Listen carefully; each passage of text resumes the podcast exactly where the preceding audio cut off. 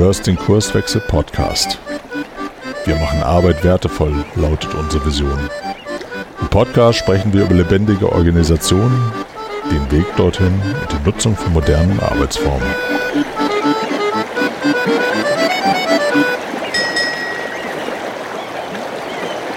Moin und herzlich willkommen im Kurswechsel Podcast. Hier spricht Arne von den Kurswechslern und ich bin heute nicht allein, sondern Frank ist bei mir. Moin Frank. Moin Arne. Wir haben ja mal angefangen, äh, über Prinzipien zu sprechen. Also Prinzipien, die uns in unserer Arbeit begleiten, die ähm, wir auch sehr früh, wenn wir Veränderungsprojekte mit Kunden machen, äh, besprechen und wo uns auch wichtig ist, dass, ähm, dass wir die etablieren. Ähm, heute wollen wir sprechen über Transparenz. Frank, vielleicht magst du mal starten. Was, warum Transparenz? Was meinen wir damit? Warum ist es wichtig?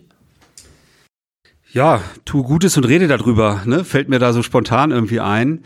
Ähm, das, was wir beobachten, ist, dass ja viele Unternehmen ähm, im Moment so in eine Richtung tendieren, wo wir haben das auch, als wir über ähm, die Freiwilligkeit gesprochen haben, erzählt, dass so der, eine Superheld an der Spitze der, der äh, Firma halt eben nicht mehr alles weiß, sondern dass halt irgendwie Verantwortung breiter übernommen wird, ne? dass, dass irgendwie so die ganze Belegschaft oder ähm, sag ich mal sehr dezentral gedacht wird und viele an, an der Wertschöpfung des Unternehmens halt irgendwie beteiligt sind, Entscheidungen treffen sollen und äh, Organisationen sich dahingehend verändern, dass äh, sowas wie selbstorganisierte Teams entstehen, die so direkt am Markt agieren und die dann eigenständig äh, äh Produktentscheidungen treffen oder kluge Entscheidungen treffen sollen naja, was, was brauche ich für kluge Entscheidungen? Ich brauche natürlich Informationen.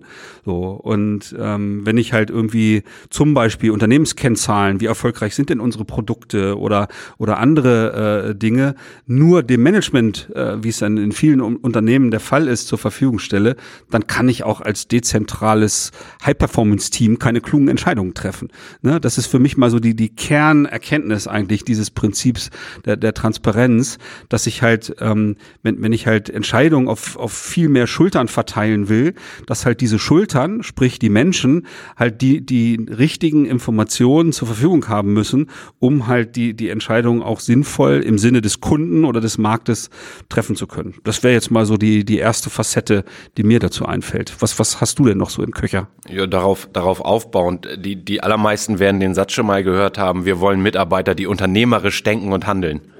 Und wenn ich mal hingucke, wie, wie so Unternehmen gebaut sind, dann haben die Mitarbeiter überhaupt gar nicht die Voraussetzungen, die ich als Unternehmer habe. Ne? Genau so, wie du das gerade angedeutet hast. Ich muss ja irgendwie bewerten können, ähm, wo entwickeln wir uns gerade hin, auch wirtschaftlich, als, als Einheit, als Team, äh, als Produktsegment oder sowas. Also das ist gar nicht da und deswegen finde ich es total wichtig. Du hast jetzt äh, direkt auf das Thema Entscheidungen gemünzt, aber klar, dass auch informierte Entscheidungen getroffen werden können.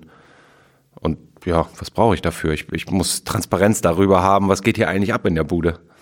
Das, das Verrückte ist natürlich, ähm, dass nicht jeder gewohnt ist, halt irgendwie mit unternehmerischen Kennzahlen oder sowas zu jonglieren und die zu durchdringen. Aber wenn ich in einem Kollektiv irgendwie kluge oder informierte Entscheidungen treffen möchte, naja, dann, dann bleibt mir nichts anderes übrig, als mich auch mit Zahlenwerk mal auseinanderzusetzen. Und meine Beobachtung ist, oh Wunder, äh, in allen Teams, die da irgendwie zusammenarbeiten, die halt so viel Verantwortung vielleicht übernehmen, da gibt's immer die zwei, drei Leute, die halt auch richtig Spaß haben und das äh, tief durchdringen, äh, was, wie denn solche Zahlen zu interpretieren, zu lesen sind.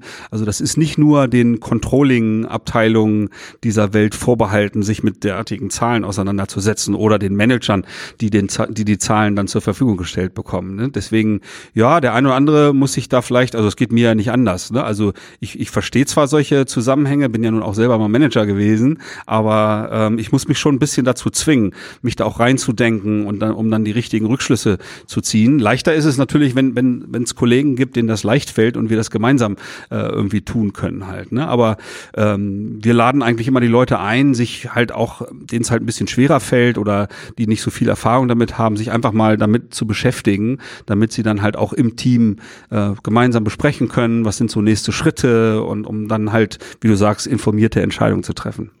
Ja, und ich, ich weiß auch gar nicht, ob es jedes Mal so, so, ein Controlling auf Teamebene so im Sinne eines wirklichen Controllers sein muss, aber Also was jetzt haben wir, sind wir bei Kurswechsel ja auch Tochter einer Softwarebude, was ich ja, wenn ich, wenn ich irgendwie Software äh, programmiere, auch relativ leicht messen kann, ist, äh, wie viele Menschen nutzen das, wie häufig. Äh, ich kann sowas wie Klickzahlen, läuft ja alles automatisiert. Und, oder, oder auch wenn ich nicht in der Software unterwegs bin, wie viele Produkte verkaufen wir eigentlich? Wie verhält sich das zum, zum Vormonat? Also ich vergleiche mich mal mit mir selber und gucke da drauf. Und ich glaube, das, was, was wirklich relevant ist für den Einzelnen, um, um arbeiten und gute Entscheidungen zu können, das ist, ähm, ich, ich würde mal behaupten, relativ gut verständlich eigentlich. Also Verhältnisse zu sehen, relative, mit relativen Zielen zu arbeiten im Team, im Bereich und so weiter. Und äh, das ist schon, also ich glaube auch, das darf man Menschen zumuten. Aber warum passiert's nicht? Also warum ist das immer so einer unternehmerischen Elite vorbehalten, sich eigentlich mit den mit den Geschäftszahlen, dem Erfolg des Unternehmens äh, auseinanderzusetzen und naja maximal dann irgendwie in homöopathischen Dosen äh, irgendwie dem Rest der Belegschaft dann zur Verfügung zu stellen? Wie was ist da deine Erfahrung? Naja, das das stabilisiert ja ein Stück weit das herrschende System. Also wenn ich ein Unternehmen baue mit also funktional abgeteilt erstmal in, in Bereiche oder Abteilungen, aber vor allem auch in, in hierarchischer Trennung, dann ist, und das wird jeder nachvollziehen können, Wissen ist Macht, dieser Spruch. Also ich stabilisiere natürlich auch meine Rolle als Führungskraft und ähm, was ich auch häufig beobachte, ist, dass wir sprechen ja immer, dass die Welt so komplex ist und dass sich alles ständig verändert und so weiter. Und die Logik von so klassisch pyramidal aufgebauten Organisationen besteht ja darin, dass quasi oben ein Wissensvorsprung da ist, der nach unten weitergegeben wird in Form von Prozessen, Regeln oder Arbeitsanweisungen, damit die arbeiten können. Und wenn jetzt draußen am Markt äh, sich ständig alles verändert, dann lernen sozusagen die Teams am Markt ähm, und diese Logik kehrt sich um. Also ohne das auf den, auf den einzelnen Menschen zu beziehen. Das Zentrum verdummt sozusagen gegenüber den, der Peripherie, wie wir sagen, am Markt. Und was ich beobachte, ist, dass die, die, dass die formalen Rollen, also die Manager, versuchen sich irgendwie diesen Wissensvorsprung wiederzuholen. Ähm, lassen sich Reportings machen und so weiter, werten das aus und diese Auswertung auf Gesamtunternehmensebene, die behalten sie dann halt mal schön im, im Managerstübchen, um eben diese Logik wiederherzustellen. Naja, und die Erfahrung war ja auch so. Ne? Wir nennen das ja Taylorismus oder Industrialisierung, äh, das, das Zeitalter meinen wir damit, ähm, das halt als, genau wie du es beschrieben hast, dass das Denken vom Handeln getrennt war in den, in den Organisationen, dass es für die Menschen an der Basis, die nur Regeln und, und Prozesse befolgt haben, ja auch keinsterlei, äh, in keinster Weise hilfreich oder sinnvoll war, sich mit derartigen Informationen auseinanderzusetzen. Die brauchten das nicht, um Reifen auf Autos zu stecken oder, ne, also in, in, in Prozessen halt irgendwie einfach ihren Job zu machen. Das haben sie gut gemacht, das haben sie effizient gemacht und auf einmal verändert sich aber die Welt sehr stark und das, das beobachten wir ja schon im Grunde jetzt seit Jahrzehnten. Äh, die Wirtschaft braucht halt so ein bisschen Anlauf, um äh, sich da halt irgendwie mitzuentwickeln an der Stelle, äh, so dass halt, ähm, wie ich es vorhin schon gesagt habe, Entscheidungen halt auf viel, viel breitere Schultern äh, verteilt werden und auf einmal brauche ich auch, wenn ich der bin, der in einem Team irgendwie ein Auto zusammensetzt, brauche ich auch mal wirtschaftliche Kennzahlen oder äh, Qualitätskennzahlen, um halt eigenständig Entscheidungen zu treffen. Mensch, wir haben hier ein Qualitätsproblem, ne, wir müssen da irgendwie was besser machen und das halt eigenständig, weil der Manager da halt eben nicht mehr in seiner Funktion so wirklich hilfreich ist, weil er halt nicht mehr der Allwissende äh, zu allen Themen halt irgendwie sein kann. Und aus, aus meiner Sicht sind, sind wir eigentlich jetzt schon an des Pudels Kerns vorgedrungen sozusagen. Also wir, wir müssen das Denken wieder mit dem Handeln verbinden. Ähm, anders, anders geht's gar nicht. Also während, während ich in, in einer Unternehmensumwelt, die einigermaßen träge war, noch äh, Unternehmen über Zahlen steuern konnte, über fünf Jahrespläne, die auch so einigermaßen gut hingekommen sind, löst sich das ja heute auf. Und im Grunde genommen, was der Taylor formuliert hat, war, genau das. Wir müssen das Denken oder wir müssen die Arbeiter von der Last des Denkens befreien, weil das effizient ist. Und heute geht es sehr viel mehr darum, also nicht, dass Effizienz unwichtig ist, aber effektiv zu sein, also wirklich konsequent die Probleme zu lösen, die auftauchen. Und also was der Taylor die Trennung zwischen Denken und Handeln genannt hat, nennen wir heute operativ und strategisch. Ist nichts anderes eigentlich. Also diese Logik müssen wir auflösen, damit wir auch flexibel sind, schnell am Markt reagieren können und dafür brauche ich halt Transparenz, was ja die unternehmerischen Zahlen, die Situation im Unternehmen angeht und so weiter. Anders, anders geht's gar nicht, weil ich sonst immer Denken und Handeln trenne. Genau. Jetzt lass uns noch mal dahin gucken, wenn wir in Organisationen dabei unterstützen, dass, wie wir das nennen, so ein ganzheitlicher Wandel entsteht, dass die Organisationen ähm, im Grunde lernen, ihre Probleme eigenständig zu lösen, sich fit zu machen für die Zukunft ähm, etc. Auch da halten wir ja dieses Schild der Transparenz immer sehr, sehr hoch. Ähm, was, was meinen wir damit? Naja, erst erstmal Probleme sichtbar machen. Ähm, also wir haben in der, in der letzten Episode, als wir über, über Freiwilligkeit schon gesprochen haben, was brauchen Menschen eigentlich, um, um das auch mittragen und treiben zu können. Und da gehört natürlich dazu, dass ich auch sichtbar machen muss, worum geht's hier eigentlich? Was sind, was sind wirklich die, die Probleme, die einen Unterschied machen, die wir lösen müssen? Ähm, und ja, das, das wäre meine Antwort. Also ich muss transparent, was, was wollen wir eigentlich erreichen? Was haben wir für Probleme? Warum erreichen wir gerade nicht das, was wir gerne hätten, um dann den Leuten auch sozusagen anzubieten? Wir, diese Prinzipien, die wir besprechen, sind ja nicht isoliert voneinander zu betrachten, um darauf aufbauend auch eine authentische Einladung aussprechen zu können. Genau.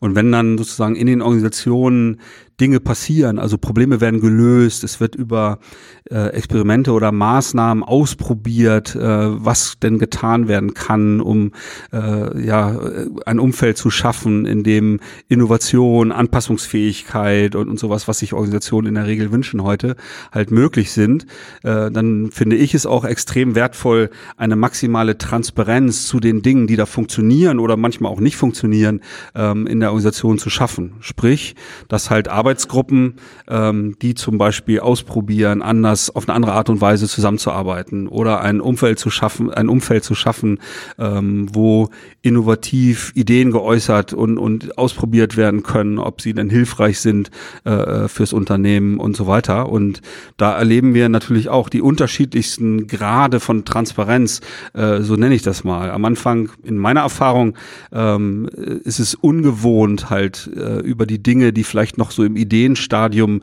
sind, halt schon sehr transparent zu sprechen die Arbeitsgruppen sagen dann irgendwie, ja, aber das ist ja noch gar nicht fertig äh, oder so, äh, wo ich dann sage, na und? Aber vielleicht kriegt ihr da schon wertvolle Informationen aus dem vom Rest der Organisation, die euch dabei helfen, es fertig zu machen oder irgendwie aus, auszuprobieren. Oder hast du andere Erfahrungen gemacht? Nee, ganz genau. Aber da, ich, ich finde, da wird Kultur so schön sichtbar auch, ne? Bei dem, was du gerade sagst, das können wir da, das ist doch noch gar nicht fertig. Was, wenn jemand sieht, dass wir da noch was übersehen haben oder dass dann, ne, wie stehe ich denn dann da? Und also das dann auch gehört für mich auch zu Transparenz dazu, das besprechbar zu machen. Also warum ist das gerade so schwierig, das irgendwie hinzustellen? Und äh, gleichzeitig ist ja oft so, wenn ich, ich sag mal so Veränderungsinitiativen am grünen Tisch erdacht werden, um sie dann auszurollen, ähm, hat jeder schon mal miterlebt. Da wird dann vielleicht auch irgendwie in einer großen Veranstaltung gesagt, so ab morgen weht hier ein anderer Wind, um es mal so ganz plakativ zu machen. Ähm, und sobald die Leute aus dem Raum raus sind, auf dem Flur, geht das Getuschel los und die, die, da werden schon mit Augen gedreht und so weiter. Es gibt nichts Stärkeres, ähm, um auch Kultur zu überwinden, ähm, die ja erstmal so bleiben will, wie sie ist, als zu zeigen, guck mal, wir haben da was gemacht und das Problem, was ihr überall an den anderen Stellen in der Organisation habt, das haben wir nicht mehr. So, weil ich kann es plötzlich nicht mehr ignorieren. Dieses, das, das funktioniert plötzlich besser durch anders machen. Mhm. Naja, der, der normale Impuls in der Organisation ist dann natürlich, okay, wenn es da geklappt hat, dann, dann müssen das jetzt alle so machen. Dann rollen wir aus. Du hast den Begriff schon äh, benutzt. Ne? Das ist natürlich dann immer eine große Gefahr, weil was in einem bestimmten Kontext vielleicht funktioniert hat und da Probleme gelöst hat, heißt ja nicht, dass das in den anderen Kontexten genauso funktioniert. Ne? Deswegen auch da die Transparenz zu geben, genau wie du wie du es beschrieben hast. So, wir haben es nicht mehr. Guck doch mal, ob ob auf eine gleiche oder ähnliche Art und Weise bei euch das auch zur Abhilfe äh, schaffen kann. Ne? Also auch da wieder, da sind wir wieder beim Thema Freiwilligkeit, eine Einladung auszusprechen an den Rest der Organisation, sich mit dem Thema zu beschäftigen und sich da halt auch entwickeln zu wollen auf freiwillige, transparente Art und Weise. Ne? Da ist wieder dieser Link zu dem anderen Prinzip. Was ich, was ich wichtig finde, ist Rahmenbedingungen für Transparenz zu schaffen. Da in, in dem Sinne. Also ich, ich spreche gerne von einem Schaufenster ich muss irgendwie im, im Unternehmen ein Schaufenster aufmachen, in das man auch mal so Sachen reinstellen kann. Das kann in Form von tatsächlich Open Space Veranstaltungen sein, dass jemand da eine Session anbietet und sagt, hey, ich erzähle euch mal, wie wir ähm, oft sind es ja so kleine Sachen hier. Wir, die haben festgestellt, dieser Urlaubsprozess, den wir da haben, der kostet eigentlich nur Zeit und Nerven und der stört und wir schaffen den jetzt mal ab. Oder ähm, äh, vielleicht so diese, noch so Klassiker, Mitarbeiterjahresgespräche. Ne, es ist, für, ich sage mal, es ist ein klassisches Lose-Lose, so ein klassischer Lose-Lose-Termin. Keiner hat da Bock drauf, irgendwie muss man es machen. Wir haben mal drauf verzichtet und wir erzählen jetzt mal, was haben wir für Erfahrungen gemacht wie viel besser geht es uns jetzt eigentlich damit? Und das kann über, wir nennen das gerne Marktplatzveranstaltungen, Open Space Veranstaltungen sein. Aber auch im Prozess haben wir da ja ein Tooling. Vielleicht äh, magst du das mal erzählen? Ja, also wir erleben ja in jeder, in, in, jeder Organisation, wo wir auf diese Art und Weise zusammenarbeiten, äh, wie viel Kreativität und wie viel äh, ähm, ja, Möglichkeiten geschaffen werden, um halt über diese Maßnahmen und den, den Fortschritt zu Experimenten oder so in der Organisation äh, zu kommunizieren. Ne? Also große Herausforderung war zum Beispiel der Zeitpunkt, als ähm, ja äh, der erste Lockdown war, Frühjahr äh, 20, ähm, wo es darum geht, naja, äh, in den Unternehmen hingen dann vielleicht Boards an der Wand, um zu zeigen, an den Themen wird gearbeitet oder äh, irgendwer hatte diesen Begriff Wandelboard äh, mal geprägt, also irgendwie eine Stelle zentral im Unternehmen zu haben, wo die ganzen Informationen, wo dran gearbeitet wird, wer macht da mit, wie ist der Fortschritt, welche Erkenntnisse haben wir gewonnen, halt irgendwie zu zeigen. Auf einmal war keiner mehr in der Firma, weil viele halt irgendwie ähm, äh, im Homeoffice dann gesessen haben und dann halt einen Weg zu finden, äh, das auf eine andere Art und Weise zur Verfügung zu stellen. Das war schon irgendwie eine Herausforderung und da habe ich Dinge beobachtet wie ähm, so, so ein Wiki, was sowieso in der Firma da war, zu nutzen, um da einen Überblick zu verschaffen äh, zu den Informationen oder äh, Videos zu produzieren, um die Kollegen zu informieren, an welchen Themen gerade gearbeitet wird und äh, äh an welche Erkenntnisse gesammelt wurden. Niedlich fand ich auch bei einem Kunden, ähm, da sind äh, Pinwände genutzt worden, ähm, die man so aus, aus Workshops äh, kennt oder Metaplan-Tafeln sagen, sagen auch manche, äh, um da halt mit, mit äh, Ausdrucken äh, zu informieren, hat auch damit zu tun, dass in der Firma, die ich jetzt gerade vor Augen habe, ähm, unterschiedliche Gebäude eine Rolle gespielt haben. Es, es gab, es gibt auch ein Lager, äh, wo vielleicht nicht jeder halt auch Zugang zur digitalen Welt hat.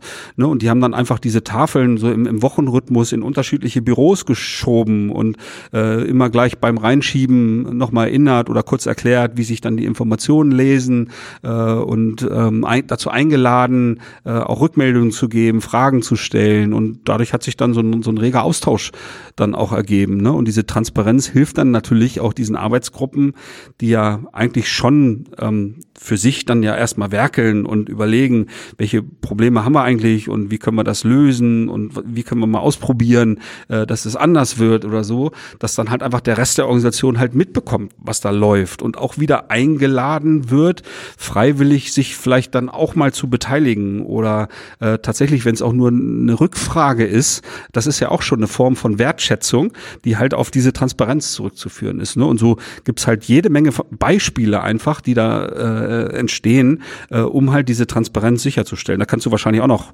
äh, zu Veranstaltungsformaten oder so, du hast Open Space äh, äh, angedeutet oder so, aber du hast wahrscheinlich auch andere Veranstaltungsformate schon begleitet, oder?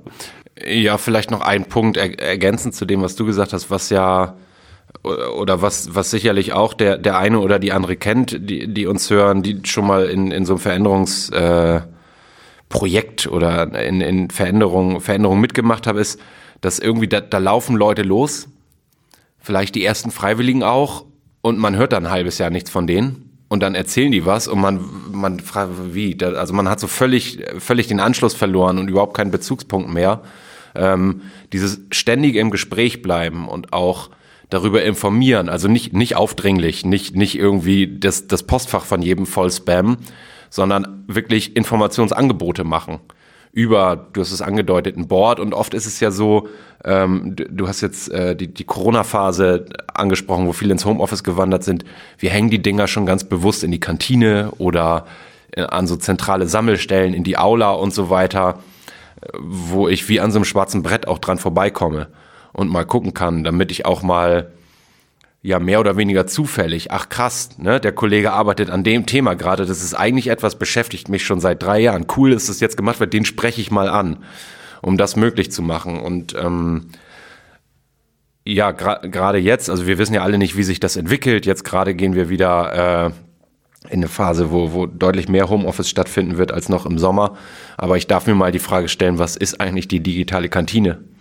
Also wo kommen die Leute eigentlich vorbei? Wo findet eigentlich äh, Austausch statt über, über solche Dinge? Und das mitzudenken, gerade in dieser Phase, finde ich, finde ich unfassbar wichtig. Ich habe zum Beispiel auch schon äh, die, die Frage gestellt in Unternehmen, die ich, die ich begleite, ähm, auf welche Art und Weise werden denn Informationen bei euch hier verteilt? Kommt in der Regel direkt die Antwort per E-Mail dann habe ich dazu eingeladen, mal diesen E-Mail-Kanal zu ignorieren und mal darüber nachzudenken, es bewusst anders zu machen, weil so ein, so ein Change-Vorhaben oder so ein Veränderungsvorhaben hat ja das Ziel, Dinge anders zu machen als vorher, um vielleicht mit Problemen anders umzugehen, ähm, reaktionsschneller auf Veränderungen zu sein und und und diese ganzen Dinge. Äh, und das ist dann immer so meine Einladung an, an die Unternehmen, tatsächlich auch bewusst mal andere Kommunikationskanäle sich zu überlegen, damit die Kollegen ähm, die jetzt da informiert werden sollen, äh, halt auch da vielleicht direkt merken, oh, da ist was anders. So, ne, da kommt nicht einfach eine E-Mail und da ist eine Dateianlage, ein PDF, wo ein paar Sachen zusammengetragen sind. Das kennen sie ja schon. Äh, so und die Gefahr bei solchen Dingen ist auch, ach ja, jetzt wird da, jetzt kommt wieder eine E-Mail und E-Mail-Postfach ist ja auch immer äh, überlastet. Ne, dann dann landet das auch schon mal schnell äh, irgendwie in der digitalen Rundablage, sprich im Papierkorb. Ja, und es ist ja auch total kontraintuitiv. Also vielleicht spreche ich da gerade sehr aus meiner persönlichen Wahrnehmung, aber ich hasse E-Mails. Und also man kann sich ja auch mal die Frage stellen, wie ist denn, wie, wie verhalte ich mich denn natürlich? wenn mich nicht irgendwie die Arbeit dazu anleitet. Und ich, ich bin ja selber, ich bin ja privat auch in sozialen Netzwerken unterwegs und so weiter, guck mir da mal Sachen an, krieg dann mal beiläufig was mit. Es ist ja oft nicht so, dass ich gezielt auf die Suche nach einem Artikel oder so gehe, sondern ich, ich bin dann auf Twitter unterwegs oder auf LinkedIn zum Beispiel und werde da ja angestupst. Da hat jemand aus meinem Netzwerk was geteilt und das Schöne ist ja, dass äh, viele Unternehmen diese Tools mittlerweile haben. Ob das jetzt, äh, wenn ich in der Microsoft-Welt unterwegs bin, Teams ist ähm, oder Yammer oder Jammer, ich weiß gar nicht, wie man es ausspricht, wo ich ja ja so so äh, Social Social Netzwerkmäßig, Facebook-mäßig irgendwie so auch Dinge über Gruppen organisieren kann, Dinge proklamieren kann, ankündigen kann und so weiter. Also sehr viel sehr viel näher an der Art und Weise, wie Menschen heute eigentlich mit Medien umgehen. Ähm, und äh, also da sind auch Möglichkeiten da, die oft gar nicht ausgeschöpft werden. Genau, also ich glaube, wir haben das Thema Transparenz, über das wir heute sprechen wollten, ähm, gut dargestellt. Vielleicht fassen wir nochmal so die wichtigsten Kernpunkte zusammen. Also zum einen natürlich so unternehmerische Kennzahlen, nicht nur dem Management äh, äh, zur Verfügung zu stellen, sondern allen, die halt äh, kluge Entscheidungen treffen sollen, brauchen die, diese Einblicke. Ähm, dann, äh, sage ich mal, auch entlang von Wandelvorhaben äh, alle notwendigen Informationen so breit wie es irgendwie geht und so kreativ, wie es irgendwie geht, auch bewusst mal anders den Kollegen zur Verfügung zu stellen. Haben wir vielleicht noch einen Tipp? Äh, wir, wir fragen ja immer so nach Tipps für Manager, Geschäftsführer, Vorstände, ähm, wie sie das aushalten, diese, diese Transparenz zuzulassen. Arne, letzte Frage. Ja, du, du schließt ja gerade. Ich tue mich schwer mit der Frage, ob die es aushalten müssen. Also wenn, wenn die im Sinne haben, das Unternehmen irgendwie voranzubringen und im Sinne des Unternehmens äh, auch zu organisieren, dann, dann sollten sie das tun. Ganz einfach, es hat eine gewisse Logik. Wobei vielleicht das als Tipp noch äh, hinten raus Transparenz nicht aus reinem Selbstzweck. Also ob ich jetzt wissen muss, äh, ob, was ihr auf eurer letzten Weihnachtsfeier gemacht habt oder nicht im Team XY, das sei mal dahingestellt. Ne? Wenn sich das kulturell so durchsetzt, dass man da mal Bilder teilt, fein, aber das muss jetzt nicht. Und dann vielleicht zusätzlich oder daran anschließend fragt die Leute mal, was braucht ihr eigentlich, um gute Arbeit machen zu können und dem dann auch gerecht zu werden. Cooler Tipp. Ja, wie immer der Aufruf, wenn ihr irgendwie Feedback für uns habt oder Themenwünsche oder so, schreibt uns gerne per E-Mail an podcast.kurswechsel.jetzt oder an Arne oder mich direkt per E-Mail oder in den sozialen Kanälen.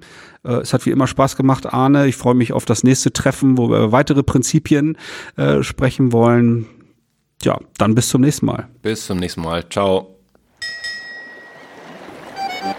Schön, dass du wieder reingehört hast. Mehr Infos zu uns und diesem Podcast findest du unter www.kurswechsel.jetzt.